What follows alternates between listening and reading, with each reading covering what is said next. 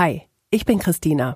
Im echten Leben komme ich aus Bielefeld, arbeite beim Radio. Mein Mann heißt Christoph, mein Kater Kriechbaum. Bei Twitter folge ich vielen spannenden, lustigen, interessanten Menschen. Wie sind die denn im echten Leben? Haben die was zu erzählen? Ich horch mal. Folge 15. Dana Dietzemann. Alter. 51. Ich lebe in. Abstadt bei Heilbronn. Bei Twitter bin ich. Dana Dietzemann. Auf einer Skala von 1 bis 10. 10 ist das Beste. Geht's mir gerade? 9. Für eine 10 bräuchte ich. Eine Sendung mit dir. Die größte Herausforderung in meinem Leben ist. Anzukommen. Dabei fühle ich mich unwohl. Wenn ich angeguckt werde, weil ich nicht ganz in das Schema mancher Gehirne passe. Das befindet sich unter meinem Bett. Wollmäuse. Diese Person tut mir gerade gut. Meine Frau. Das schönste Kompliment ist für mich. Du siehst glücklich aus. Darauf bin ich nicht gerade stolz. Auf Fehler, die ich vielleicht in meinem Leben gemacht habe. Das würde ich sofort tun, wenn ich keine Verpflichtungen hätte. Ich würde ein Schiff kaufen und um die Welt fahren. Gerade vermisse ich sehr. Stabilität. Diese Person wäre ich gerne für einen Tag. Der Weltherrscher. Zu diesem Zeitpunkt in meiner Vergangenheit würde ich gern zurückreisen. Wahrscheinlich würde ich nicht zurückreisen wollen. Weil alles, wie es war, war ebenso gewesen. Und deswegen macht es keinen Sinn, zurückzureisen. Deshalb habe ich das letzte Mal geweint. Immer wenn ich an meine Situation im Inneren denke. Und deshalb habe ich das letzte Mal gelacht. Es war irgendein Video, wo irgendwas Lustiges passiert ist und ich habe mich nicht mehr eingekriegt. Diese Superkraft hätte ich gern. Ich würde mich gerne beamen irgendwo hin. Das habe ich fürs Leben gelernt. Sei du selbst. Sei authentisch und mach einfach dein Ding. Beste Schimpfwort ever. Ich habe leider kein Schimpfwort außer Mist. Das werde ich nie, nie, nie vergessen. Wo ich aus der MRT kam und der Operateur zu mir sagte, schön, wir haben ja was gefunden. Sie haben da einen Hirntumor. Dana, herzlich willkommen zu deiner ganz eigenen Folge in Echt jetzt. Herzlich willkommen hier bei mir. Danke. Wenn ich dich vor zehn Jahren getroffen hätte, wenn wir uns hier vor zehn Jahren in diesem kleinen Aufnahmestudio getroffen hätte, wer hätte mir da gegenüber gesessen? Ein gut aussehender, schicker, junger Mann mit drei Tage Bart, leicht grau meliert, hätte sich als Daniel vorgestellt und du hättest einen Menschen vorgefunden, der anders ist wie das, was heute hier dir gegenüber sitzt. Nun sehen die anderen dich nicht? Ich sehe dich, du sitzt vor mir in einem schwarz-weiß geringelten Kleid. Du bist eine große Frau mit kinnlangen blonden Haaren, mit strahlenden blauen Augen, mit sehr schönen Beinen. Danke. Ähm, wie äh, ist diese Entwicklung entstanden? Wie Wow. ist aus Daniel Dana geworden?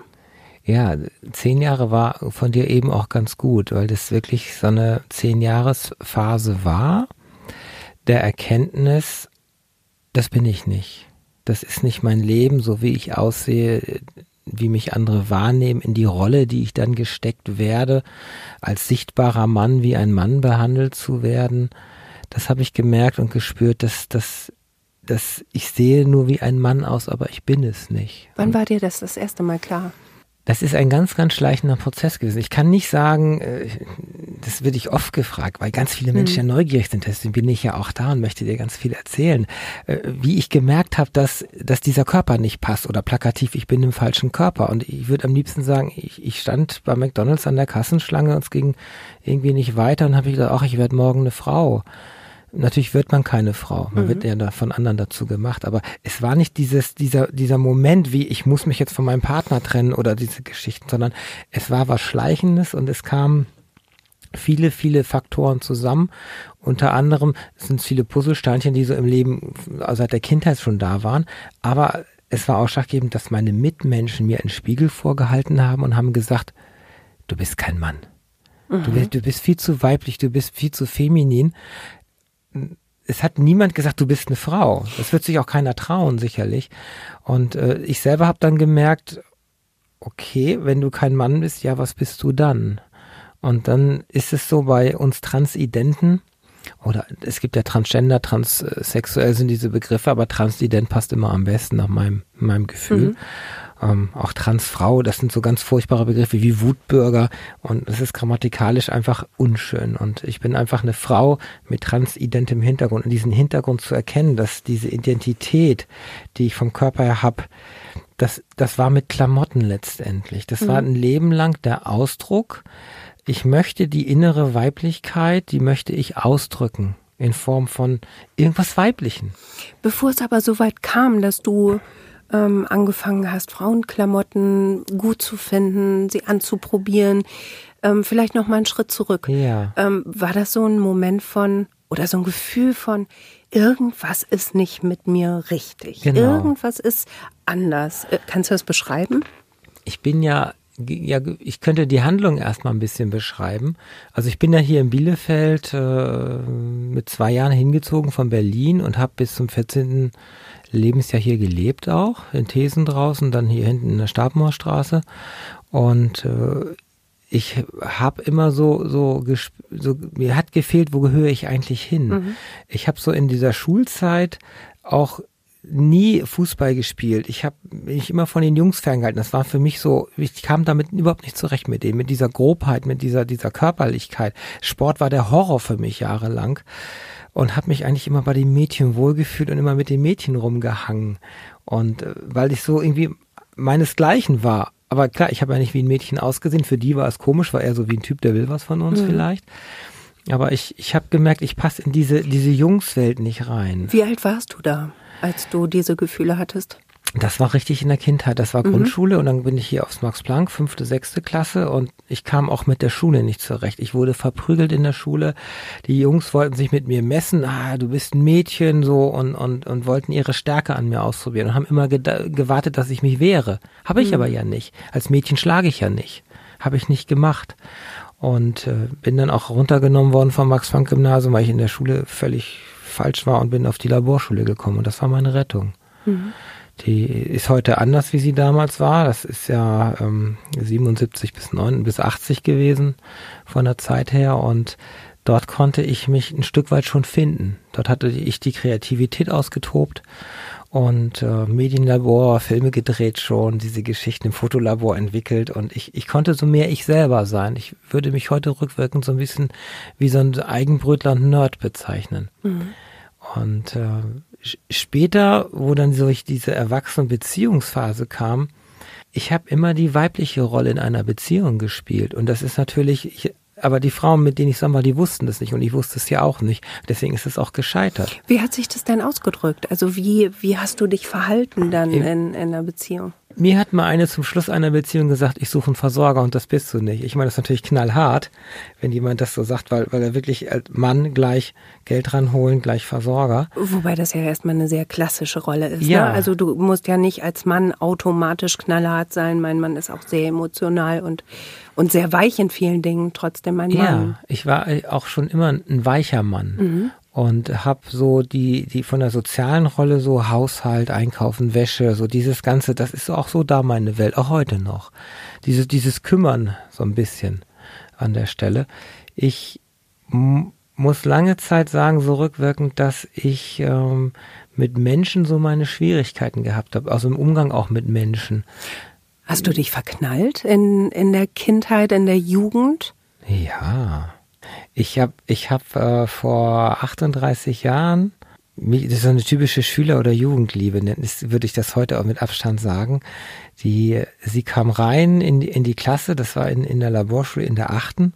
Äh, Ich bin im Jahrgang 67, also kann sich jeder ausrechnen. Das war lange, lange her und eine, eine zarte, taffe Frau mit einer Ausstrahlung, einer Energie, klein und quirlig und wir gegen Nachrüstung und Jute-Tasche und, und Atomenergie und nach Borkolshausen, die, die, die Pershings müssen weg und so eine Kampffrau, die ich vorgestern wieder getroffen habe. Nicht wahr? Ja, wir haben uns äh, verabredet bei Siegen, bei Köln irgendwo und äh, ja, die, sie ist heute anders Mutter von drei Kindern, ist, hat immer noch diese Ausstrahlung und diese Energie an der Stelle, hat meine Geschichte auch ein bisschen verfolgt und das war für mich so ein Jugendschwarm, das habe ich ihr auch erzählt und sie war für mich auch ein Vorbild und ich denke, dass es so war, dass ich selber eine schwache Frau in mir war, die aber irgendwo auch woanders vielleicht Halt oder Vorbild gesucht hat und deswegen hat sie mich so unheimlich fasziniert von der Art her. Also Heute- war sie Projektionsfläche oder Ja. warst du in sie verliebt? Ich Kannst denke, ich denke äh, im überhaupt? Abstand, dass sie Projektionsfläche war. Und sie hat, sie hat auch was in mir bewirkt, denke ich. das ist heute bin ich selber, ich, ich war nicht stark. So stark wie ich heute bin und so, so frei wie ich über die Dinge reden kann, über alles. Im Prinzip war ich damals gar nicht. Ich war verschlossen, ich war ruhig. Da hättest du mich nicht auf eine Bühne stecken können oder irgendwo. Und heute stehe ich vor 100, 200 Leuten und erzähle was und das ist einfach meine Welt mhm. geworden. Ich habe also Stärke bekommen und die hätte ich mir damals als Kind echt gewünscht. Und auch gewünscht, dass ich wirklich äh, damals geahnt oder gewusst hätte, hey, der Körper passt nicht, dein Hirn ist weiblich, der Körper hätte es werden sollen. Meine Mutter hat schwer gehabt mit mir. Ich bin sechs Wochen zu früh gekommen und war das erste Kind auch. Und äh, es ist ja in der embryonalen Entwicklung in der sechsten Woche der Schwangerschaft driftet dann der Körper vom Hirn auseinander, wenn gewisse Botenstoffe da nicht richtig funktionieren. Und die Chance ist eins zu tausend, dass das so auseinanderdriftet und eins zu zehntausend, dass es komplett gegensätzlich ist. Das heißt, in der siebten, achten, neunten Woche entwickelt sich dann die Geschlechtsorgane und die ganzen Körpermerkmale eben anders. Mhm. Es ist dann halt entweder Testosteron oder Östrogen und diese ganzen Geschichten. Also ich sage immer, ich bin in Laune der Natur oder ganz krass, wenn es äh, im Vortrag passt, in Anführungszeichen Geburtsfehler. Äh, ja. Oh, heute kannst du darüber lachen und heute kannst du das erzählen. Ja. Aber bis es soweit gekommen ist, hast du ja ein unglaublich langen Weg. Ähm, vielleicht fangen wir noch mal ganz kurz mit deiner ja. Mutter an. Wie hat deine Mutter dich denn als, als Kind wahrgenommen? Ja, du merkst, ich hänge noch so ein bisschen ja, die, in der die Kindheit. Die habe ich ja, ne? ich, meine Mutter hockt ja auch noch hier in, in, in, in, in Gütersloh mhm.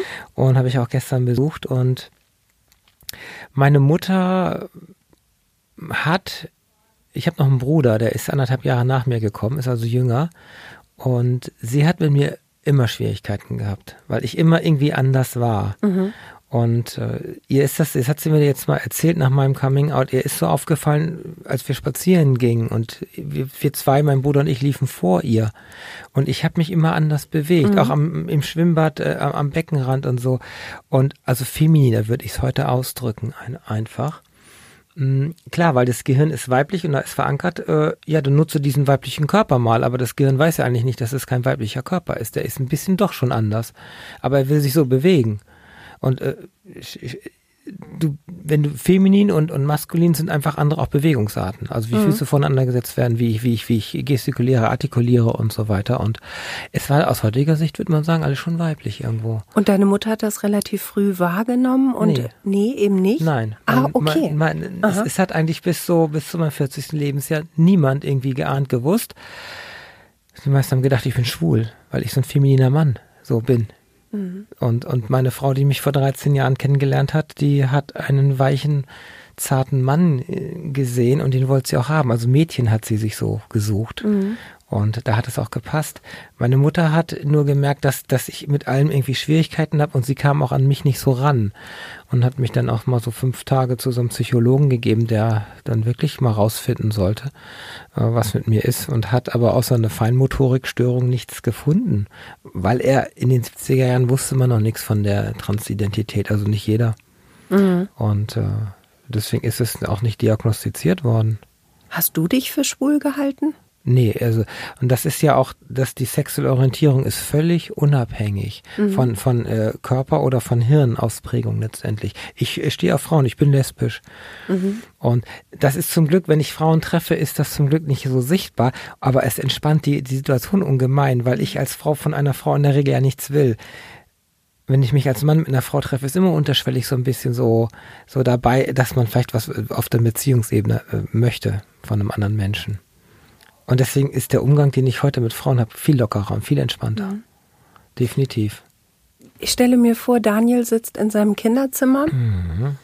hört vielleicht Musik, kommt von der Schule, ähm, war vielleicht ein bisschen ausgeschlossen. Du sagtest, als Nerd bist du äh, oft verprügelt worden. Und irgendwann fing es an, dass du dich interessiert hast für Klamotten. Wie fing es an? Erzähl. Oh, jetzt, jetzt, jetzt wird's intim. Das habe ich auch noch nicht oft erzählt. Willst du es erzählen? Ich, dafür bin ich ja hier. Schön. Deswegen mhm. bin ich ja bei dir im Gespräch. Und das, es gibt viele, viele Fragmente oder Puzzlesteinchen, wo man im Nachhinein ist man ja immer schlauer und dann dann was. Ich habe mir mal mit 16, 17 ein Kleid gekauft. Ich weiß auch, orange war so ein Sommerkleid. Kurz, lang? Das war ein langes so bis zum, bis zum Knie und es war mit, mit Trägerchen oben und ich habe mir, ich, und das ist, das ist ja wagemutig. Ich bin also auch schon hier beim Karstadt und so ums mhm. Eck. Also ich war heute mal drin. Es hat sich ja in 38 Jahren überhaupt nicht verändert. Um, und da bin ich oben rumgestromert und und habe einfach äh, Heute sage ich immer, es ist ein Stück Baumwolle und welcher, welcher Körper da drin steckt, ist doch egal. Aber damals war es so ein bisschen was Verruchtes, weil Kleidung ist Unisex. Es, es steht ja nicht wirklich drauf für Damen, für Herren. Ist ja nur vom Schnitt so, aber letztendlich sind alle Klamotten, kann ja jeder anziehen. Aber es hat dich ja, ja angezogen. Also ja, da war ja, war ja irgendeine absolut. Magie da. Also ich habe einen ganz starken roten Faden, der durch, durch mein Leben bis vor ein paar Jahren jetzt nicht mehr geht. Jetzt hat sich das gelegt äh, und das sind die Mieder. Mhm. Und zwar sind das, ja, da, und zwar sind das die Korsetts. Und ich habe mal zusammengezählt, ich habe 20 Stücke gekauft in mein, meinen Jahren. Und das ist einfach so, als Mann bist du gerade gebaut. Und ich, ich, wenn, ich meine, das kennt jeder Mensch, der jetzt auch zuhört, wenn man sich so im Spiegel anguckt, man kommt so aus der Dusche raus und blöderweise hat da, hängt ein Spiegel und der ist gerade klar und nicht beschlagen und dann sieht man seinen Körper und dann gibt es gewisse Dinge, die, die man mag und andere Dinge, die, die man nicht mag. Und ich denke, ich habe diesen geraden Männerkörper nicht gemocht. Ich wollte immer Rundung haben. Ich wollte immer ähm, im Prinzip einen Hüftschwung haben, eine Taille haben, ein breites Becken haben und ordentlich Oberschenkel. Kann, kann manche Frau vielleicht nicht verstehen, die sagt, ich mhm. habe, äh, du hast gerade gesagt, ja, ich habe auch tolle Beine. Ich habe in den letzten fünf Jahren noch nie so viel Komplimente gekriegt wie im gesamten Leben davor. Mhm. Das ist einfach, einfach, also es ist schön, es geht ins Herz. Das ist also Danke. Um, und ein Korsett macht, macht eine Taille und das, das ist so eine Geschichte, die mich nicht losgelassen hat. Und dann kommen dazu so, so ein bisschen Klamotten drumrum. Letztendlich verkleidet man sich nur, man, man ist, man kann aber auch keine Frau darstellen, weil es nicht funktioniert. Und dann schmeißt man das in die Kiste und packt die Kiste weg und schmeißt es auch komplett weg und ist für fünf Jahre dann auch Ruhe wieder. Aber als du es das erste Mal angezogen hast, als du dich getraut hast, dieses Kleid Einfach zu kaufen. Nur schön. Und dann lag es im Schrank und das war's. Also es war nur der eine Moment. Hm, es war ein oder zweimal habe ich es angezogen und dann, ich wusste es, ich konnte es auch, ich, es ist nicht so, dass es eine Absicht dahinter steckt. Es war wie so ein innerer Antrieb, aber du kannst es logisch nicht erklären. Mhm. No? Ne? Und äh, es ist auch so, ich möchte es nicht sagen, dass ein Leben lang so ein Druck da war. Es ist so, dass wenn du ausgelastet bist, wenn du, wenn du eine Erfüllung hast, dann denkst du nicht an deine Leiche im Keller, sondern dann, dann, dann bist du wieder aktiv in deinen Rollen. Und äh, wenn dann eine Beziehung zu Ende war und ich, ich habe wieder versucht, zu mir zu finden, was will ich eigentlich, wo stehe ich eigentlich, wo geht's hin? Und dann fiel mir wirklich diese Leiche oder diese Kiste mit Klamotten an, mhm. ein wieder. Und, und dann, das ist so, das war dann auch nach der Coming-out-Phase, dann, dann ging es richtig los. Dann ist dieses Transvestiten-Leben kommt dann. Mhm. Dann machst du das, was du ein Leben lang, weil niemand hat mir Schminken beigebracht. Ich hab, äh, bin mit äh, sechs Jahren mit italienischen Drei-Tage-Bad rumgelaufen, immer nur, nur runter, äh, mit dem Langhaarschneider aufgestutzt wieder. Daraus kannst du nicht von einem Tag zum anderen eine Frau zaubern, mhm. die so aussieht. Ne? Und das setzt dann ein, dann kommt irgendwann dieses, ach, endlich kann ich die Klamotten wirklich anziehen. Ich, mhm. ich kriege das stimmig hin, ich gucke in den Spiegel, erkläre ich gleich noch, wie ich weiß, ich weiß, ich bin zu weit. Und, und dann kommt die Erfüllung, weil es sich einfach richtig anfühlt. Mhm. Und das. Ich gehe trotzdem noch ja, zurück weiß. zu diesem, ja, hast ja, du gespürt, ne? Zu, zu dem Kleid heißt in dem Moment, wo du, du hast es angezogen, du hast es wieder in die Kiste gepackt und du hast dein Leben weitergelebt. Du hast deine erstmal deine Gefühle und das Kleid in die Kiste gepackt. Ja. Ähm, hast eine Ausbildung gemacht, hast studiert? Eben nicht. Eben nicht? Ich bin, e, ich bin anders wie alle anderen Menschen, denke ich manchmal mhm. so. Ich habe gar keine Ausbildung, ich mhm. habe kein Studium, ich habe gar nichts. Ich bin völlig ungelernt und eigentlich kann ich auch sagen, ich arbeite gar nicht. Ich gehe nur meiner Leidenschaft nach.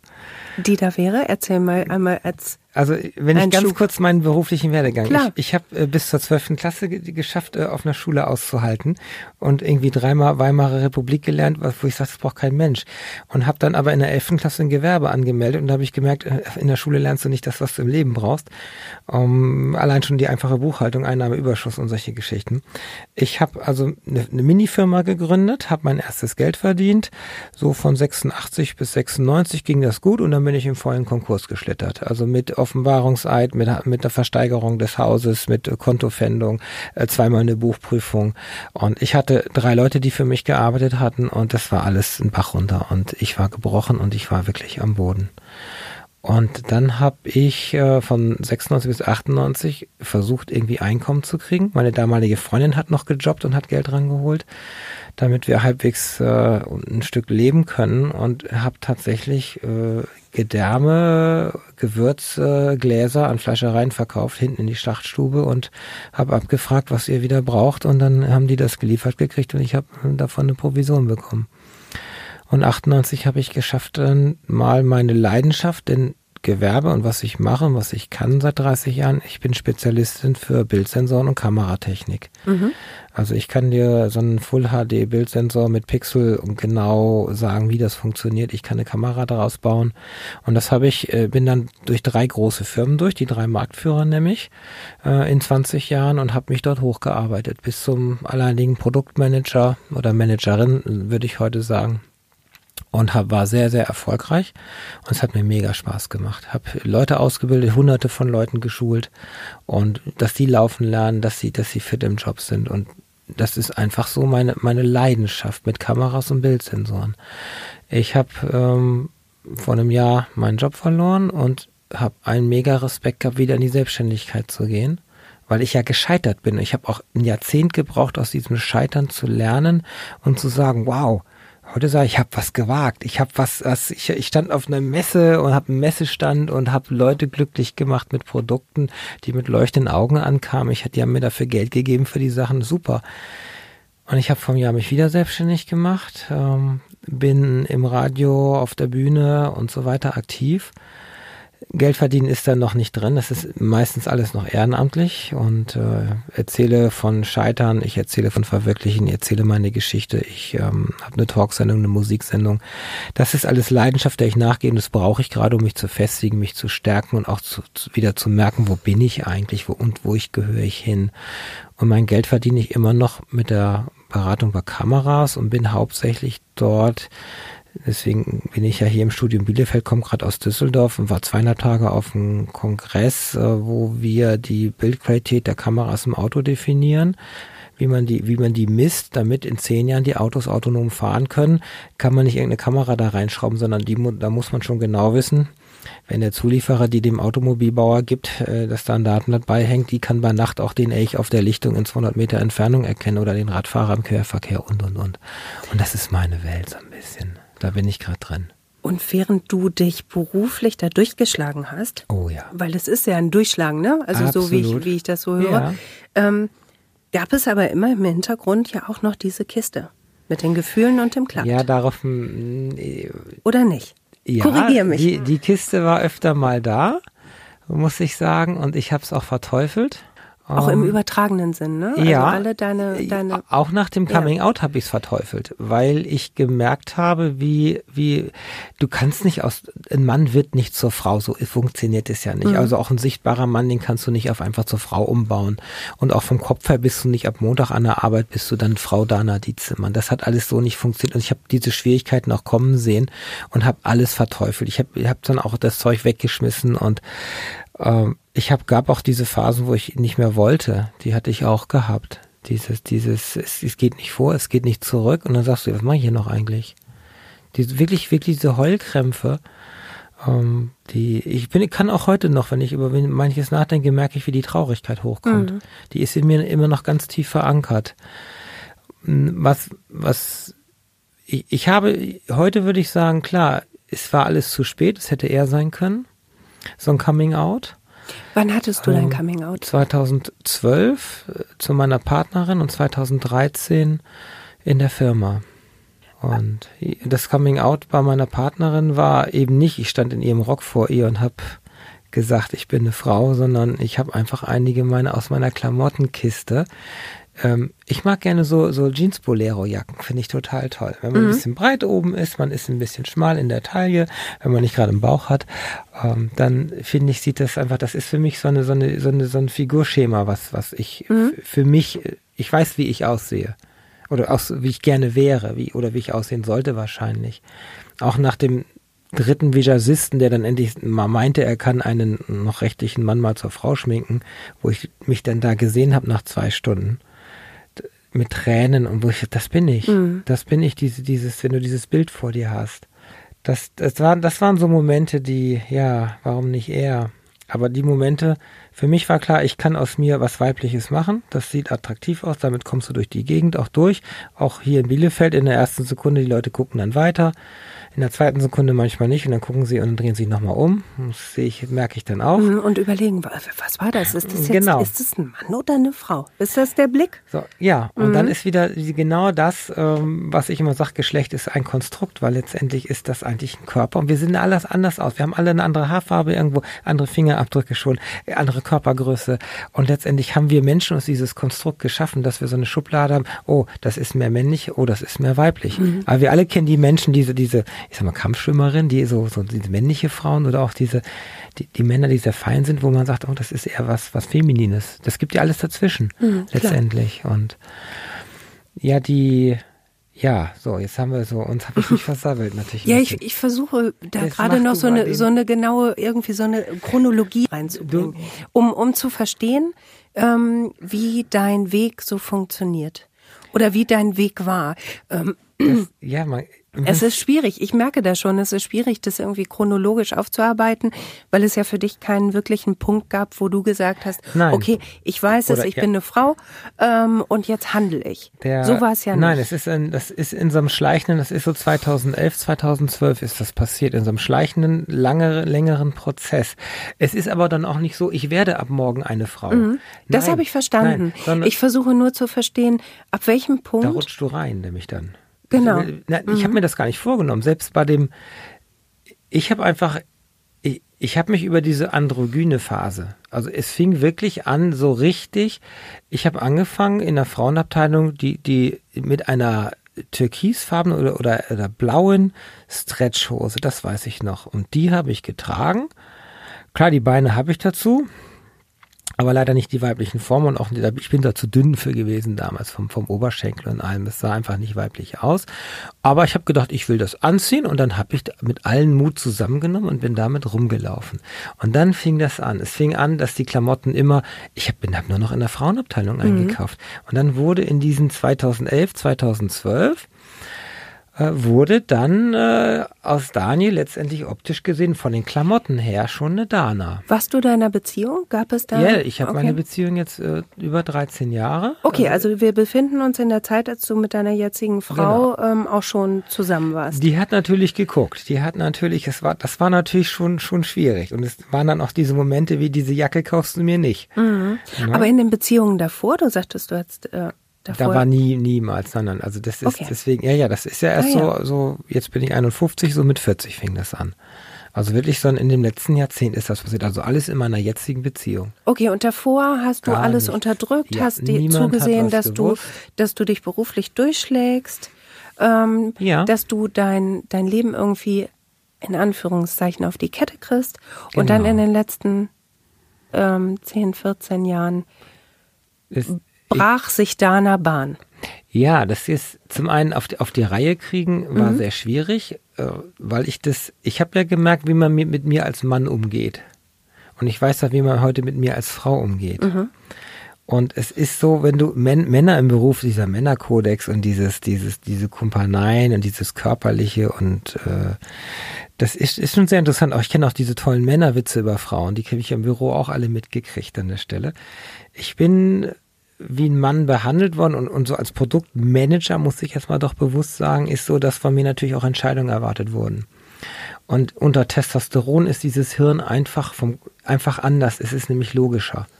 Es denkt wirklich, also mein Hirn, ich kann ja nur von meinem Hirn äh, sprechen. Ich habe mehr einen Tunnelblick, wenn ich, ich bin mehr aus der Logik heraus, dass ich Entscheidungen gefällt habe. Ich habe äh, seit vier Jahren an diesem Körper kein Testosteron mehr. Ich bin auf Östrogen.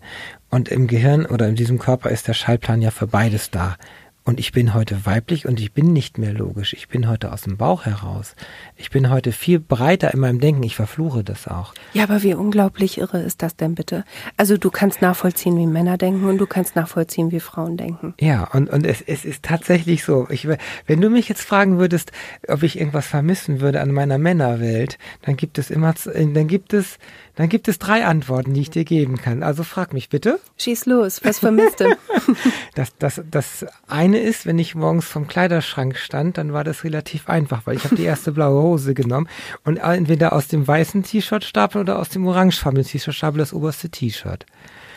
So, und heute stehe ich vor meinem, meinen Kleiderstangen und äh, ja, meine Frau hat schon fünf laufende Meter Kleiderschrank Zimmer und bei mir weiß es nicht, werden es nur vier laufende Meter und ich habe 40 Paar, 50 Paar äh, Schuhe, Kniestiefel, Chelseas und 60 Paar Kleider. Und das ist für mich jeden Tag ein Drama, das passende Kleid mit den passenden Schuhen auszusuchen. Ziehst du nur Kleider an?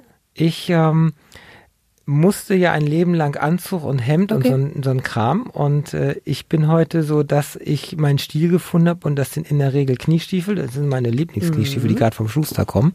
Sehr äh, ich habe Größe 46. Das ist mhm. also auch so eine Geschichte, dass ich nur vier Läden habe in Deutschland, wo ich dann hingehen kann und die kennen mich dann und da kauft man. Und ich, ich liebe Kleider und ich habe immer das Problem, ich kann natürlich bei New Yorker oder Orsay nicht einkaufen, weil der mein Arm natürlich mit 1,85 ziemlich lang ist. Mhm. Aber es ist so mein Stil, der sich entwickelt hat. Das ist Nummer eins. Nummer zwei, was du vermisst? Ähm, das, äh, gute Frage, dass man einen Orgasmus in 45 Sekunden hinbekommt. Das geht heute nicht mehr. Ist es mühsamer?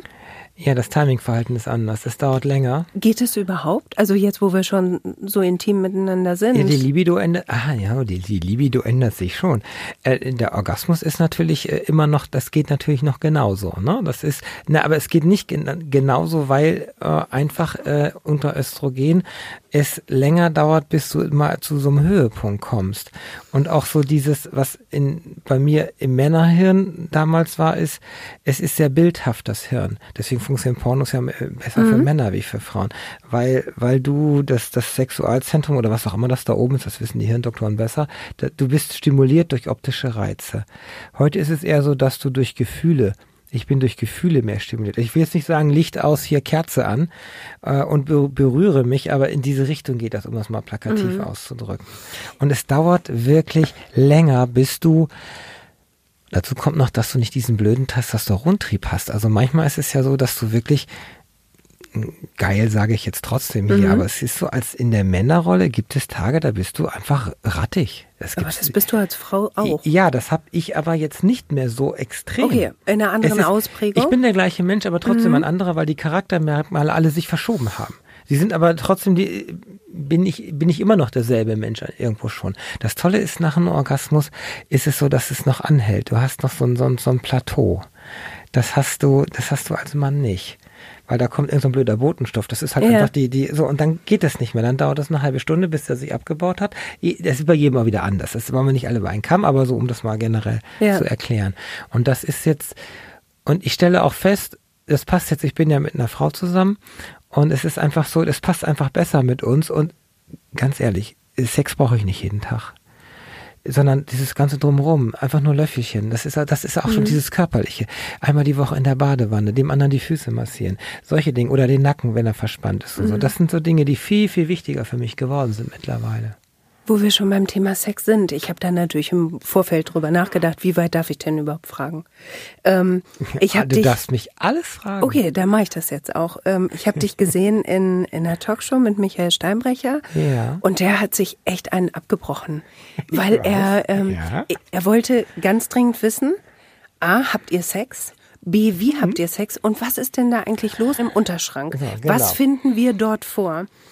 Dana, was finden wir so, dort wollen wir, vor? Wollen wir Bullshit-Bingo machen? Ich habe nämlich wirklich 25 Fragen. Und die erste Frage, die immer kommt, ist, bist du schon operiert? Und dann sage ich, der Blinddarm und die Mandeln sind noch drin. Mhm. So, nächste Frage wäre, wie läuft das so mit deiner Frau im Bett? Ich sage, ja, wie denn? Wie bei euch auch. Wahrscheinlich wirst du oben liegen und ich vielleicht auch manchmal. Und das sind so, also die Menschen sind natürlich mega neugierig. Jetzt Nervt das nicht fürchterlich, dass sie, dass alle so neugierig sind? ja, und nimmst du denn Hormone und so? Sag ich ja, also ich habe ein Ärzteteam und ich meine, wahrscheinlich haben die was falsch gemacht, aber es ist gerade kurz vom A-Körbchen. Und mhm. es ist seit drei Jahren frisch gewachsen. Also ich brauche noch kein BH. Also insofern, ja. juhu, an der Stelle. Und es ist eine Körperlichkeit, die sich da gerade entwickelt, wo ich sagen muss, wow, das hätte ich nie gedacht. Deswegen kann ich jetzt teilweise auch Frauen besser verstehen, wenn sie unzufrieden sind. Äh, ich habe zwei Hosengrößen zugelegt und freue mich und bin aber auch ganz traurig drüber. Mhm. An der Stelle, dass manches nicht mehr passt, aber äh, ja, 10 Kilo Fett war anstrengend. Leider auch viszeral im Bauch und das muss gerade jetzt wieder ein bisschen abgebaut werden. Ich nehme Hormone ein Leben lang.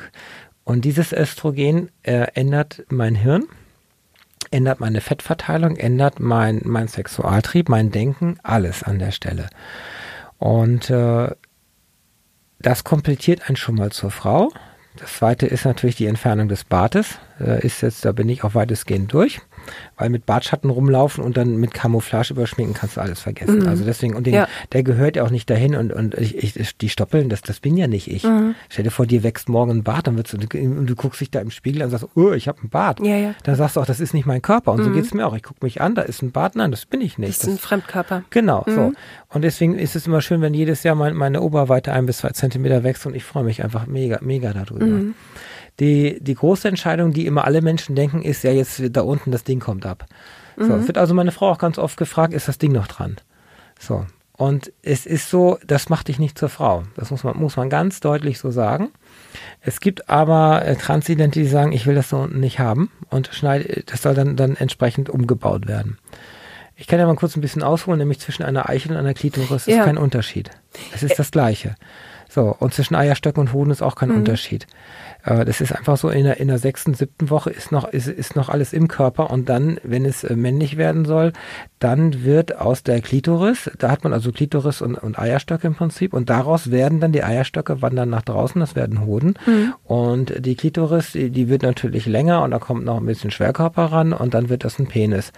Und bei den Intersexuellen, was ja gerade drittes Geschlecht, äh, da gibt es auch alles dazwischen. Wenn man eine Hebamme fragt, die hat alles gesehen letztendlich, ja. weil die Natur, ähm, da gibt es die kleinen Penisse, die großen, da gibt es auch beides. Es gibt Menschen, die beides haben. Die mhm. haben sowohl eine Vulva als eben auch einen Penis und dann wird eben veroperiert. Das ist ja das, was, mhm. was gerade rechtlich so ganz fertig ist.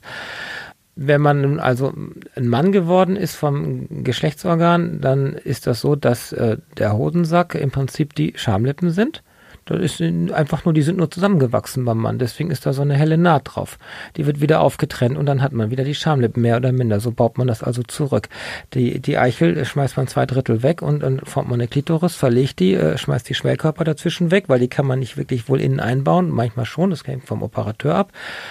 Naja, und innen drin, das ist dann die, ist der Penis, der wird nach innen mhm. reingedreht. So, und dann habe ich da innen drin und wird hinten am Kreuzbein festgetackert. Und den kann ich drei Jahre lang jeden Tag, äh, dreimal am Tag dehnen, fünf Minuten. So. Wie bitte? Wie? Ja, ja, so, das, wenn man das umbaut. So, und dann haben wir also ein so. Jahr, genau, dann haben, so baut man eine Vagina. Die ja, Vagina okay. baut man das aus, der, aus der Penishülle. Okay. Mhm. Genau.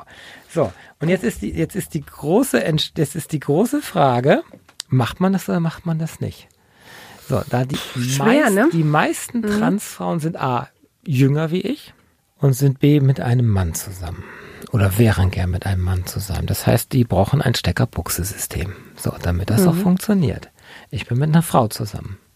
So, und jetzt haben wir ein Jahr lang uns schlau gemacht und diskutiert, was machen wir jetzt?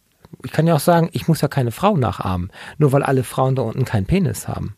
So muss ich mich ja nicht dahin operieren lassen äh, und, und, oder umwandeln lassen oder wie auch immer, ganz böse Wörter und habe nur noch Narbengewebe und dann und durchtrennt man mir noch irgendeinen Nerv und dann habe ich noch nicht mal mehr einen Orgasmus. Kann das wäre schade. Genau, das wäre wirklich schade. Mhm. Das sind so die, die Frauen aus, aus Afrika, die, die dann in ja. die Klitoris entfernt worden ist, die haben nie einen Orgasmus kennengelernt gibt zwar Methoden, das zu stimulieren, wenn man die Nervenenden findet und dann wissen sie, was einem entgangen ist, aber ich bin zum Operateur nach Frankfurt, um das einfach mal auf den Punkt zu bringen. Ich habe gesagt, ich hätte gerne, schneiden Sie alles ab, was so ich nicht mehr brauche.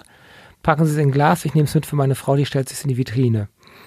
Der hat nicht gelacht, so wie du so ein bisschen jetzt, sondern ja, dann sagt er, dann sage ich so, wissen Sie was, ich hätte gerne, dass Sie mir meinen Penis dran lassen, aber den Sack und die Hoden und alles entfernen, weil ich brauche kein Testosteron mehr. Und dann sagt er, hm, ich habe jetzt 523 Mal alles umgebaut und jetzt zweimal aber nur das gemacht. Und Sie sind jetzt die dritte. Dann sage ich, ja, immerhin. So, dann war ich zum ersten Mal in meinem Krankenhaus nach der Geburt, sieben Tage. Die haben noch einen Leistenbruch gleich mitgemacht. Mhm. Ich habe zwei riesengroße Narben. Die haben auch lange wehgetan. Und heute kann ich sagen, ähm, ich fühle mich nicht mehr männlich an der Stelle. Ich habe auch nichts, was da groß stört, weil das hat nur genervt. Also ja, kannst der Hoden, Hoden von ja, dem hast du dich verabschiedet. Fleisch. Ja, und der Rest der steht bei euch Test. in der Vitrine. Nein, den hat er mir nicht mitgegeben, Och. blöderweise. der, ja, und äh, ansonsten kann man sagen, da kein Testosteron mehr im Körper ist, ist so, ich habe gefühlt ein Drittel meiner Muskeln verloren und auch Kondition. Ja. Das ist es, äh, das wissen aber jeder, jede Frau, die ins Fitness geht, weiß das, dass mhm. ohne Testosteron kriege ich das nicht. So, und der Penis wird also, das ist ein größerer Daumen im Prinzip. Das wird, das wird ja so klein wie, als wenn man 14, 15 ist. Und damit kann ich auch ein Bikini anziehen und ich kann auch, auch okay. enge Hosen und Röcke Aber kannst anziehen. du ihn denn noch benutzen? Also für, für, ja, natürlich. für Sex? Ja, das ist natürlich so, weil das natürlich, äh, wenn es eine Weile nicht benutzt ist, dann schrumpft natürlich Gewebe und Fleisch. Mhm. Das wäre, wenn sie den jetzt nach innen noch gestülpt hätten, ja auch so. Da müsste ich ihn ständig dehnen und ähm, das war die Geschichte. Das, genau. Und okay. das, ich bin nicht Sklave meiner Neovagina, nennt sich das Ganze. Mhm. Und deswegen war für mich klar, wir lassen das so, wie es ist. Ich sage aber heute, wenn ich 17.000 Euro gehabt hätte, ein super Operateur in Thailand damit gefunden hätte und ich hätte keinerlei Beziehung und wer hätte mein Leben für mich gelebt, dann hätte ich mir das vielleicht nochmal überlegt. Warum? Ähm, du hast gerade gesagt, weil ich du keine, brauchst das nicht. Nein, ich habe A keine 17.000 Euro und B habe okay. ich auch äh, habe ich eine Beziehung und sie hat ja auch was zu sagen. Ich kann nicht so ja. dermaßen, dermaßen egoistisch sein, zu sagen, ich baue meinen Körper um, auch wenn dir das nicht passt. Es war, es war ein Kampf, äh, du nimmst mir keine Hormone, ich will nicht, dass du Brüste kriegst. Mhm. Das, dahinter steckt ja, ich will nicht, dass du dich veränderst. Dieser äh, humorvoll starte ich meinen Vortrag immer mit dem Zweiergespräch, was wir hatten. Du Schatz, ich hätte kein Ohrlöcher. Wieso willst du Ohrlöcher haben? Ja, weil diese Clipsohrringe, da fällt mir das Ohrläppchen nach drei Stunden immer ab. Ja, das geschieht dir ja auch recht. Ja, aber ich hätte gern trotzdem Ohrlöcher. Nee, das will ich nicht. Wieso willst du das nicht? Ja, weil ich das nicht will. Ja, aber du hast doch auch Ohrlöcher. Ja, aber das ist doch was anderes. Wieso ist das was anderes? Nein, ich will das nicht. Ich will also nicht, dass du dich mhm. veränderst. Steckt eine Stunde später kommst du auf mich zu. Du kriegst Ohrlöcher. Hä, wie? Ja, wenn ich einen Hund kriege. So, jetzt sitze ich vor ihr. Ich kann sagen, wir haben immer noch keinen Hund und ich habe Ohrlöcher. Mhm. So. Heißt, ihr und habt euch ähm, Schritt für Schritt euer Zusammenleben erkämpft, eure Freiräume erkämpft? Absolut. Ähm, absolut und habt mittlerweile einen, einen Weg gefunden, miteinander zu leben. Sie hat ja, sie hat ja gemerkt, oh, das wird jetzt weiblich. Sie hat mich aber ja als, als Mann kennengelernt und hat ja auch meine männliche Seite an mir geschätzt. Im Anzug mit Krawatte sah ich super gut aus. Und das war, das wollte sie nicht aufgeben, denke ich mal. Und es war, es war sehr, sehr schwer. Im Prinzip war es ein, ein Kampf um jeden Millimeter, so würde ich es heute äh, ausdrücken. Sie hat sich ja auch in den Mann verliebt, in genau. Daniel und nicht in eine Frau. Also, Richtig. Also, ne, ähm, ja, da war sie auch weg dann. Sag ich, gehe. Da habt ihr euch getrennt. Ja, nicht so mit, ich packe richtig Koffer, aber es war schon so, sie hat sich äh, eine Wohnung gesucht. Also sie war dabei. Sie hat ja noch eine eigene Wohnung gehabt. Das war noch so ein Ding sie hat lange Jahre immer noch ihre Wohnung als Rückzugsort benutzt mhm. und ist, wir sind nicht zusammengezogen. Es war die ersten Jahre ganz schwierig, wie sie mit der Tasche immer noch und dann wieder mhm. Wochenende wieder weg, bis da mal ein Fach im Schrank war, bis sie das benutzt hatte, bis die Zahnbürste da blieb und so. Die hat so eine Bindungsangst gehabt. Also das war eh schon vor der ganzen Geschichte und dann war klar, dass ich sie wahrscheinlich verliere, weil sie sich diese Rückzugsmöglichkeit sowieso offen gelassen hatte. Sie hatte vorher Beziehungen gehabt, wo die nicht so mm, förderlich waren für sie. Okay, also unabhängig ja. von dir und deiner Entwicklung, die sie vielleicht schon hätte ja. spüren können? Ja, sie hat natürlich, sie, hat, sie sagt heute ja auch, und der Damm sagt, ich wollte ein Mädchen haben. Aber dass mhm. aus dem Mädchen eine Frau wird, das war für sie in dem ersten Jahr nach dem Coming Out, das war, das war eigentlich wie ein falschen Film.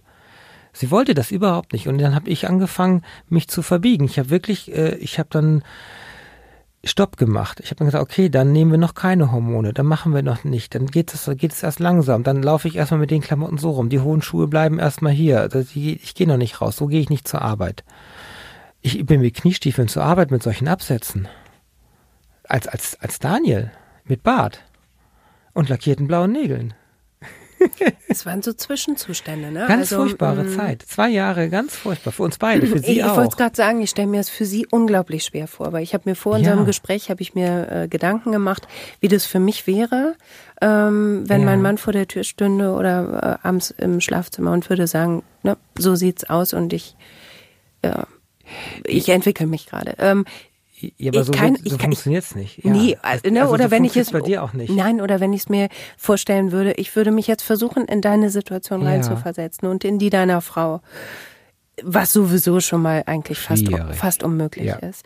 Ähm, ihr habt euch das so peu à peu miteinander erkämpft und Ja. es sind ganz viele Dinge Schritt für Schritt passiert. Aber für euch beide ja ein unglaublich quälender Zustand. Ja. Äh, Weil keiner von euch wirklich das bekommen hat, was er wirklich wollte. Und trotzdem, also erstmal in, der, in dieser Situation. Richtig, ja. Und trotzdem seid ihr zusammengeblieben und ihr müsst euch unglaublich lieben. Glaube ich, oder? Ja, wir haben, ich drücke das mal bildlich in ein Fundament aus. Wir haben uns über die Jahre ein Fundament geschaffen. Wir sind, wir sind in Dingen schon unterschiedlich. Wir sind aber auch in vielen Sachen sind wir sehr ähnlich. Und wir haben mal irgendwann Scherz gesagt, oh, ich habe keinen Bock, einem weiteren Menschen in meinem Leben nochmal meine Geschichte zu erzählen. Deswegen bleiben wir zusammen. Kann ich total gut nachvollziehen. Ohne, ja, aber irgendwo bist du. Mhm. es leid. Wir haben mal durchgezählt, so alles wie länger wie sechs Monate. Ähm, da ist sie dann Nummer vier oder Nummer fünf äh, für mich und ich bin Nummer neun oder so für sie. Und weißt du, irgendwann bist du einfach, du willst mal ankommen jetzt in einer Beziehung. Und dann sagst du dir, mein Gott, äh, es läuft halt dann jetzt im Kleid rum. Ja, was war, wa- was war? Das erste Smoky Eyes Schminkset, äh, das war dann bei ihr und ich musste mir noch mal eins kaufen. Dafür hat sie mir dann einen Schminktisch zum Geburtstag geschenkt äh, und einen Malkasten zum, zum Anmalen und hat, also äh, heute sieht sie, ich bin glücklicher, ich bin ausgeglichener ähm, und sie, wir haben, wir können Klamotten austauschen, wir haben einen Fundus von Nagellack zusammengeschmissen, von Tüchern und so weiter. Und es ist immer ganz toll, weil es doch eine Gemeinsamkeit ist. Und wenn wir irgendwo einkaufen gehen und sie sieht was und, und, und weil wir da einen ähnlichen Geschmack haben.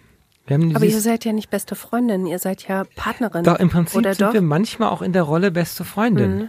Und das ist schön. Also gerade wenn wir mal irgendwo durch in irgendeine Stadt kommen und dann da einfach durch die Läden durch, durchshoppen können. Und dann hat sie drei Kleider auf dem Arm für mich und ich habe drei Kleider und manchmal haben wir sogar die gleichen Kleider, nur sie hat eine andere Größe wie ich natürlich und, und gucken uns an und dann wissen wir, unser Geschmack stimmt. Und dann kaufen wir auch beide Kleider oder auch diese Stiefel hat sie, hat sie auch in der, nur in, in 36 statt 46. Das klingt jetzt total happy. ja, ist es auch. Und ich freue mich riesig, Ja. dass das so ist. Und ich will auch gar nicht zu sehr bohren und sagen, na, Doch, was war denn. Mach. was war denn alles schrecklich, was war denn schrecklich? Aber dieser Prozess, ich stelle mir das wirklich, oh, irre hart vor. Ich, es ist, ich, ich möchte nicht sagen, dass es ein mega steiniger Weg ist, aber es ist es. Ich möchte es keinem Menschen, ich, also was ich erlebt habe, ich habe mal 200 Seiten Buch darüber geschrieben, so, dann habe ich aufgehört, weil das nichts bringt. Das ist einfach, äh, ich habe so kämpfen müssen. Die erste Ärztin, die zweite, dann die dritte habe ich mich zerstritten. Ein Frauenarzt, der mich halbwegs behandelt. Ich habe die nicht die richtigen Medikationen gekriegt, die ich haben wollte.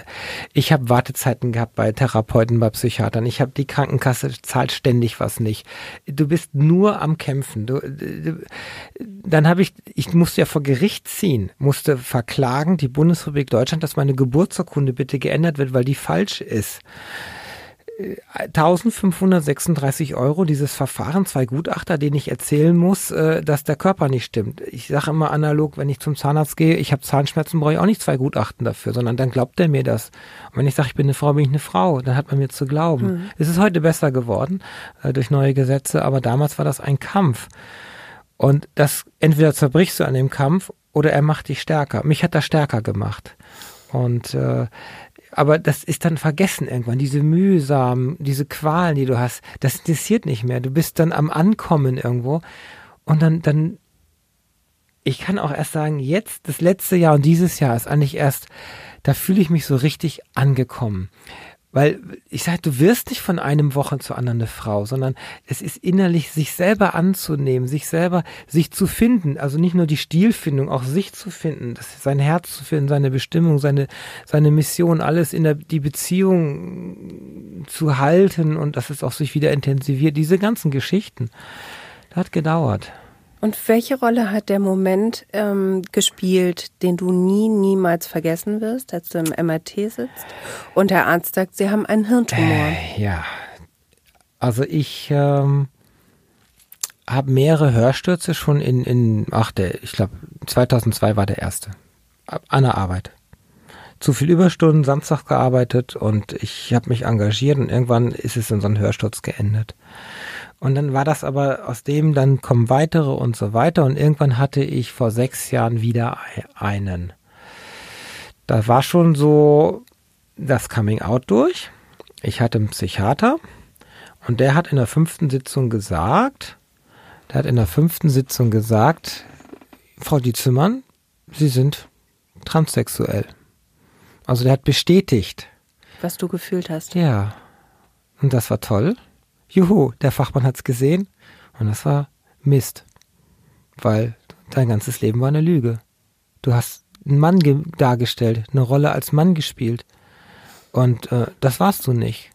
Du hast diesen Körper nicht bestellt, aber bekommen. Und das war ziemlich, ziemlich, ziemlich viel, dass einer das so ins, mir ins Gesicht sagt. Sie sind eine Frau. Wenn ich jetzt dir sage, du bist ein Mann. Ja, kannst du den Tränen ausbrechen, endlich sagt's mal jemand, aber du weißt es ja, dass du es nicht bist. Ich wusste es ja, aber ich habe auch gehadert mit mir und jetzt hat es endlich einer gesehen. Der hat hunderte gesehen, der sieht das so. Mhm. So wie wenn ich auf ein Kamerabild gucke, ich sehe sofort, was mit der Kamera nicht stimmt. Das ist einfach äh, äh, so. Und dann habe ich mich an der Arbeit aufgerieben. Ich habe das Mobbing an der Arbeit äh, gespürt. Ich konnte nicht so, wie ich gerne wollte und wäre. Also ich hätte eigentlich schon mal einen neuen Namen nehmen können. Also den, der noch nicht rechtlich, aber wenn ich sage, ich heiße Dana, dann Ne? Dann hast du, du Dana. Ja, wenn mhm. du einen Spitznamen hast, hast du einen Spitznamen. Mhm. So. Und äh, es waren Restriktionen an der Arbeit. Es war, ich habe gemerkt, deutliche Grenzen. Und ich wusste, dass ich meinen Job verlieren werde, weil das bei eigentlich fast allen so ist. Entweder gehen sie aus dem Job äh, freiwillig, weil die Arbeit nicht mehr passt und machen eher was Soziales dann was sie immer machen wollten, oder sie gehen in eine andere Stadt oder sie wechseln generell die Firma, weil die patriarchischen Strukturen nicht mehr zu einer Frau passen, oder sie werden rausgeschmissen, was mir letztendlich passiert ist. Im gegenseitigen Einvernehmen durfte ich gehen, ist die offizielle mhm. Formulierung an der Stelle. Und ich wusste, dass das kommt schon. Und es war so viel, dass ich einen Hörschutz gekriegt habe meine Ärztin nicht da war, ich zu einer anderen Ärztin musste und die hat gesagt, wir schicken sie mal in die MRT. Wir gucken mal in ihren Kopf rein, warum ihr Ohr da so schlecht geworden ist. Ich höre nur noch die Hälfte auf meinem linken Ohr mittlerweile. Und in der MRT ist also ein im Kleinhirnbrückenwinkel ein Nerventumor festgestellt worden. Der kommt so 800 Mal im Jahr vor in Deutschland. Und ein Akustikos-Neurinom. Und das ist ein äh, Nervengewebe umhüllender Tumor. Und wenn man ihn entfernt, entfernt man ein Stück der Nerven mit. Und er liegt auf meinem Hörnerv, deswegen höre ich nur noch die Hälfte, mhm. und auf meinem Gleichgewicht und meinem Gesichtsnerv. Und ähm, ich habe den vor vier Jahren nochmal testen lassen. Äh, nee, also ich muss ihn im Abstand von zwei Jahren immer testen. Und ähm, er wächst vor sich hin. Er macht mir Migräne und an dem Tag, ich komme also raus aus der MRT, ziehe mich an, dann kommt dieser Bediener von diesen Röntgensystembildern da auf mich zu und strahlt mich irgendwie an. Ja, Herr Dietzemann, war es ja noch rechtlich. Es hat sich ja gelohnt. Wir haben was gefunden, sagt er so. Es hat sich ja gelohnt, sagt er? Ja, genau das hat er gesagt. Alter. So, Alter, ja. 13, also für mich ist eine Welt zusammengebrochen. Mhm. Ja, sie haben hier einen Tumor sitzen. Richtig schön, so ein Klumpen in Weiß zu sehen auf dem Bild auch, der da hinterm Ohr sitzt. Äh, man muss also da so ein zwei Euro Stück großes Loch in den Schädel bohren und dann sieben Stunden lang da liegen und dann frickeln die das wieder raus und hinterher ist das Leben anders, weil es geht nur mit Schaden zu entfernen. Das habe ich rausgefunden und deswegen ist er immer noch da. Und der hat mich daran erinnert, dass das gute Leben doch überschaubar kurz ist. Das glauben wir immer nicht. Und nächsten Tag ist so, habe ich, äh, wenn ich, habe ich, ich habe einen Psychiatertermin oder irgendwie, die, ich habe nächsten Tag beschlossen mit meiner Frau, ich nehme jetzt Hormone. Für sie war das eh ein Schock. Wir haben nur geheult. Ja. So, das war das eine. Es hat uns näher zusammengebracht, äh, weil es eine Krise, also sie hätte ja auch gehen können, sagen, ja, du mach doch deinen Kram alleine und dann siehst du zu, wie du damit mhm. zurechtkommst. Ist ja aber nicht so. Und ich denke, dass sie es, ich denke mal, sie hat das verstanden, dass ich jetzt diesen Körper endlich dahin baue, wie er werden sollte. Und habe dann, ich hatte einen unheimlichen Respekt, diesen Körper umzubauen. Wenn du einmal Hormone nimmst, dann musst du es durchnehmen bis ins Grab und du kannst in der Regel nicht zurück. Also die Brust, die mir wächst, äh, die fällt mir dann ja nicht mehr ab, wenn ich jetzt sage, ich will doch wieder ein mhm. Mann werden, weil ich bin doch keine Frau. So, also körperlichen Mann ja, werden. Ja. Ne? Das ist, Drüse, ist Drüsengewebe gewachsen. Also wenn ich Prolaktin jetzt nehme als Tablette, dann kann ich Milch geben. Ich habe also richtige Milchdrüsen gekriegt. Toll. ja, ist doch hart. Ja, klar, das ist, äh, es ist, ich liebe das. Ist, also, es, weil es gehört zu mir. Es, es mhm. hätte halt schon eher dahin gekonnt. Heißt, dieser ähm, Tumor ähm, hat hat dir quasi den Startschuss genau. gegeben und hat gesagt, ja. so, ja. und jetzt zieh's durch. Das ich lasse mir den Bart wegmachen ja. für 30.000 Euro, ne? Es ist immer es so, es muss was passieren, dass was passiert. Das ist mhm, so die, okay. die, diese Botschaft auch, dieses, du bist in so einer Komfortzone. Es war, du musst das so sehen. Ich bin von Montag bis Freitag wirklich als Daniel an die Arbeit. So, und dann bin ich äh, samstags raus als Dana. Also wirklich mit in, in Kniestiefeln, im Kleid, geschminkt, äh, mit, mit Perücke manchmal, weil die Haare noch nicht so waren. Und dieses Versteckspiel, das ist, das ist ja so ein Transvestitending. Das ist, mhm. ich habe mich als Frau verkleidet. Und da, da kam diese Erkenntnis hinzu, ich habe mich nicht als Frau zu verkleiden. Ich bin eine Frau. Ich also bauen wir sagen, jetzt diesen Körper ähm, so dahin, dass der bitte weiblich mhm. wird. Hast du dich dann trotzdem verkleidet gefühlt oder richtig gefühlt? Oder für die mhm. anderen als verkleidet gefühlt? Ich habe mich immer verkleidet gefühlt. Aha. Ja, weil diese Perücke und diese künstlichen Klebetitten, das sind mal leider eine Verkleidung. Okay. Äh, ja, ja das, okay. das, das, sind nicht meine Brüste, das sind nicht meine Haare, das bin ich nicht. Aber ich hätte gedacht, dass du dich vielleicht wohler fühlst, weil du dem äh, näher kommst, so wie du dich. Ja, optisch. Also ich, ja, das okay, war auch so, das ist ja Findungs- und Ausprobierphase, mhm. weil du ja nicht, äh, das ist ja so, du hast vielleicht von deiner besten Freundin das Schminken gelernt und so wie diese Stilfragen, die du damals so in, in, in der Pubertät hattest. Das habe ich ja nochmal alles durchgemacht. Ich habe ja immer nur Funktionskleidung getragen und jetzt auf einmal muss ich, muss ich drüber nachdenken, ähm, dies passt mit der, wieso ist doch beides blau? Nein, das sind andere Blautöne, das kannst du so nicht anziehen und, und, und. Und das sind so Dinge, da habe ich nie drauf geachtet. Ich habe das so ein bisschen so, ja, wirklich. Äh, Erlernt? Wirklich, ja, lernen müß, müssen auch. Wollen? Lernen wollen auch? Äh, am Anfang war es mühsam und zwar eher lästig. Ja, es ist eine neue Welt für mich, eine komplett neue Welt. Es ist wie, als wenn wir jetzt anfangen, Spanisch zu lernen. Uh, nur weil ja, ich das muss. Aber Dana, jetzt äh, mal ohne Flachs, ja. man bleibt ja auch eine Frau, wenn man Funktionskleidung trägt, beispielsweise. Ähm, oder ich trage äh, mhm. eine Jeans mhm. und einen Rolli. Ähm, das ist jetzt nicht ja, ja irrsinnig nur, weiblich nur. sexy. Ähm, aber ich bleibe trotzdem eine Frau. Aber bei dir war das Bedürfnis nach, ähm, nach weiblicher Kleidung, nach femininer Kleidung es einfach groß. Es ist ein Pendel. Das schlägt erstmal in die andere Richtung genau. aus. Du, Und weil du ja. kannst, ne? Oder? Weil du darfst. Das ist wie. Ja, ich darf Ach, jetzt. Nee, ja, nee, okay. ich will, nee, irgendwann kommt der Punkt, du willst auch. Du willst, du willst es ja endlich, aber du willst es richtig machen dann. Du willst es nicht als Verkleidung machen, sondern willst es richtig machen. Das heißt, du willst echte Brüste haben. Du willst, willst Speck auf deinen Hüften haben und du willst auch ein paar ordentliche Oberschenkel haben und nicht nur gerade sein. Und diese Dinge, du, das, das kommt von innen heraus mhm. dann. Und dann ergibt sich der Rest. Ich habe auch die Tage, wo ich mal gerne in einer, in einer Hose oder so und, äh, oder auch mal ungeschminkt aus dem Haus gehen. Oh, ei, ei, ei, Ist das schwierig für dich? Ja, und zwar, ich habe das, ich habe das versucht mal dann in mich zu gehen, warum ich mich unwohl fühle. Für mich ist Kleidung wie ein Panzer und wie eine Rüstung, mhm. weil ich Blicke kriege und ich muss mich wirklich sicher fühlen in meinen Klamotten. Ja. Ich, das darf nichts zum Zuppeln sein, das darf nichts bauchfreies sein, wo irgendwas rausguckt mhm. oder so, wo ich mich unwohl fühle, sondern das, das einfach, du, du ziehst es an und du vergisst genau. es dann und es gehört zu dir und es ist eins mit dir. Das kann ich als jemand, der, der immer Übergewicht hatte, kann ich das total gut nachvollziehen. Oh. Ähm, dieses Gefühl von Kleidung ist, ähm, ist was, was dir Sicherheit gibt. Genau, Aber wenn richtig. du dann dich ja. vielleicht auch mal traust, was zu tun, was anders ist ähm, und dir nicht mehr die Sicherheit gibt das ist schon eine schwierige Situation. Und, ne? Genau, gutes Stichwort. Und zwar in dieser Übergangsphase. Mhm. Die, bis die Hormone wirken, bis du anfängst, der Bart kommt Stück um Stück raus. Das hat so, ja, bei mir vier Zeitjahre gedauert, so einmal die Woche im Schnitt. So, es sind so 300 Stunden jetzt rum, so 30 bis 50 habe ich noch. Oh Gott. Und ja, Na äh, Nadelepilation halt. Das ist, muss doch Schweine wehtun. Ja, tut es auch. Das ist, äh, die einzige Möglichkeit, dauerhaft die Haarwurzel zu töten mit einer kleinen Sonde. Dann wird Strom gegeben, es entsteht eine Lauge und damit wird die Haarwurzel abgetötet. Das sind bei mir so drei Sekunden ungefähr, die das dauert und es verbrennt innerlich, verkocht. Deswegen sage ich mir, werden die Haare rausgebrannt an der Stelle. Und da ich unheimlich viele Haare hatte, weil, weil ich mich also nie wirklich rasiert habe, immer nur gestutzt, äh, und auch noch Weiße dazwischen sind, die, die noch mhm. mehr Strom brauchen. Und Garstiger. Ist das so? Und dann liegst du anderthalb, zwei Stunden auf der Liege und dann ist so, dass du eine Salzkruste hier im Augenwinkel hast, weil da die Tränen rauslaufen.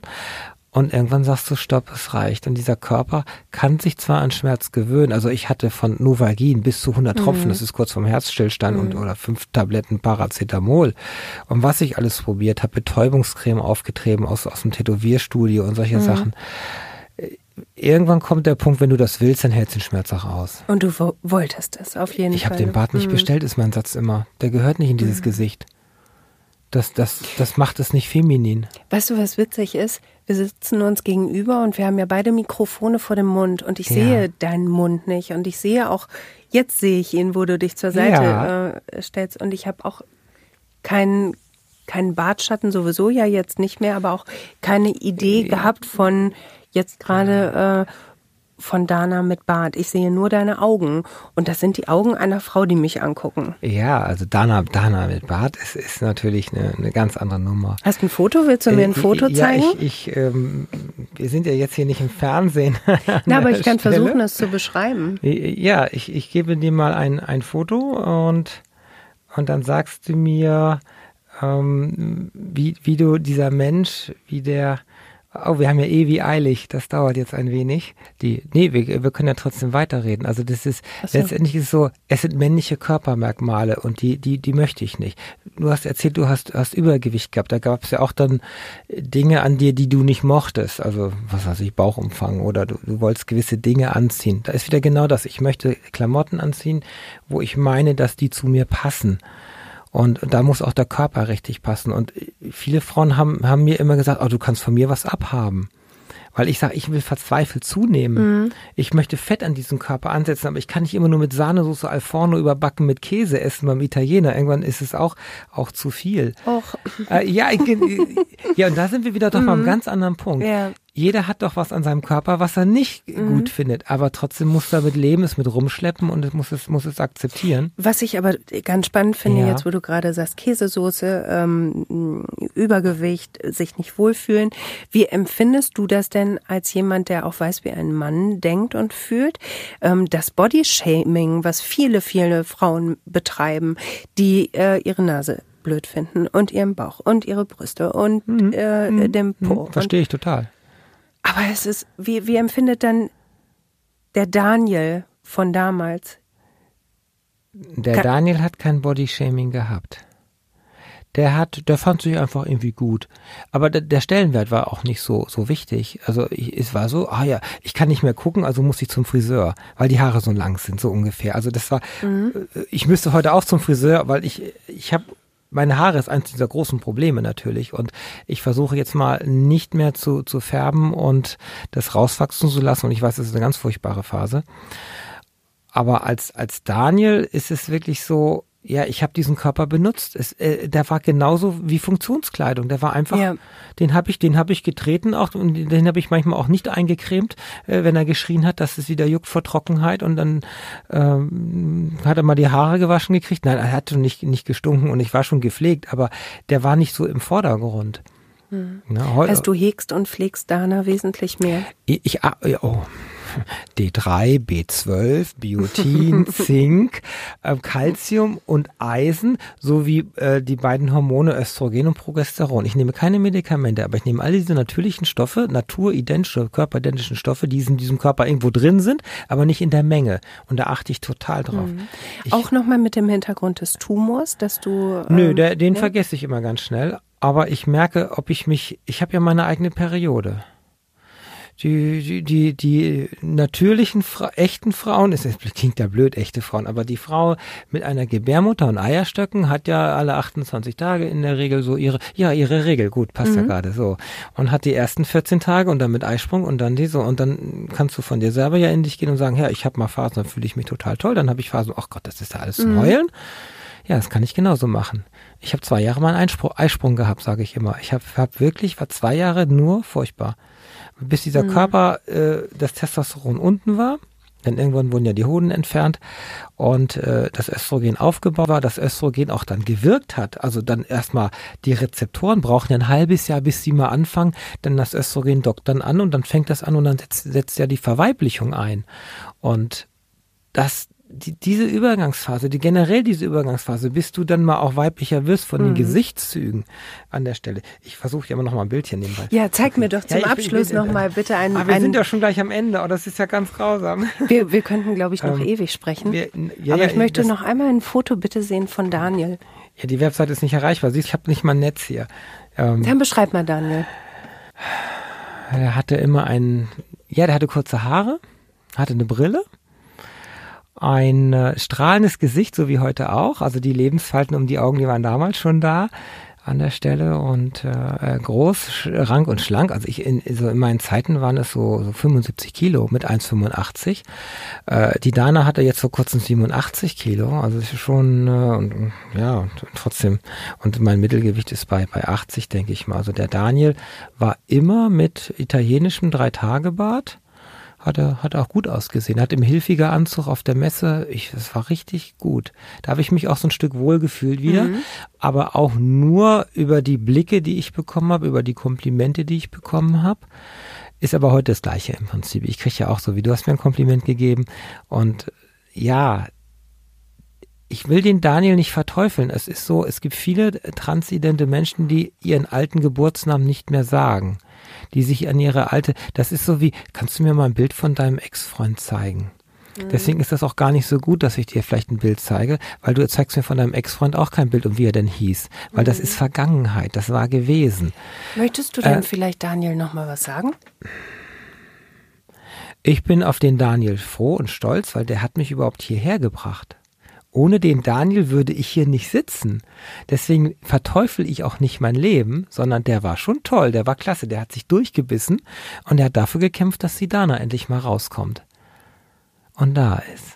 Deswegen bin ich auch auf den Daniel stolz und froh und deswegen verteufel ich ihn nicht und deswegen nenne ich auch meinen alten Namen. Und deswegen habe ich mir mit Dana auch einen Namen ausgesucht. Es war interimsmäßig erst Daniela, weil das wäre am einfachsten gewesen. Hinten ein A dran, beim Unterschreiben hänge ich noch das A hinten dran. Ähm, die Daniela lässt sich aber abkürzen zu Dani und wenn ich mir den Luxus habe, einen neuen Vornamen aussuchen zu dürfen, dann nehme ich einen, den man nicht abkürzen kann. Und Dana ist sogar in Amerika mehr männlich, in Europa ist es mehr weiblich, ist also eigentlich ein Unisex Name. Weil ich bin weder, ich bin weder richtig Frau, ich habe keinen Uterus, ich kann keine Kinder kriegen, ich bin auch kein richtiger Mann mehr. Ich bin was dazwischen, verorte mich aber zu 70 Prozent weiblich und 30 männlich. Und deswegen passt Dana ganz gut zu mir. Ich danke dir, Dana. Boah, wir sind schon fertig. Wir sind schon fertig. Oh, Natürlich Wahnsinn. noch lange nicht, aber ja. ich danke dir für deine Offenheit. Ach, gerne. Ähm, ich wertschätze das. Und ähm, wünsche dir von Herzen. Alles, alles Gute und deiner Frau auch. Für Danke. die habe ich nämlich auch echt, die, die finde ich auch stark. Die hat auch einen Orden verdient, ja. Ja, ja ihr beide. Ja. Alles das Liebe. Ist, danke, ja.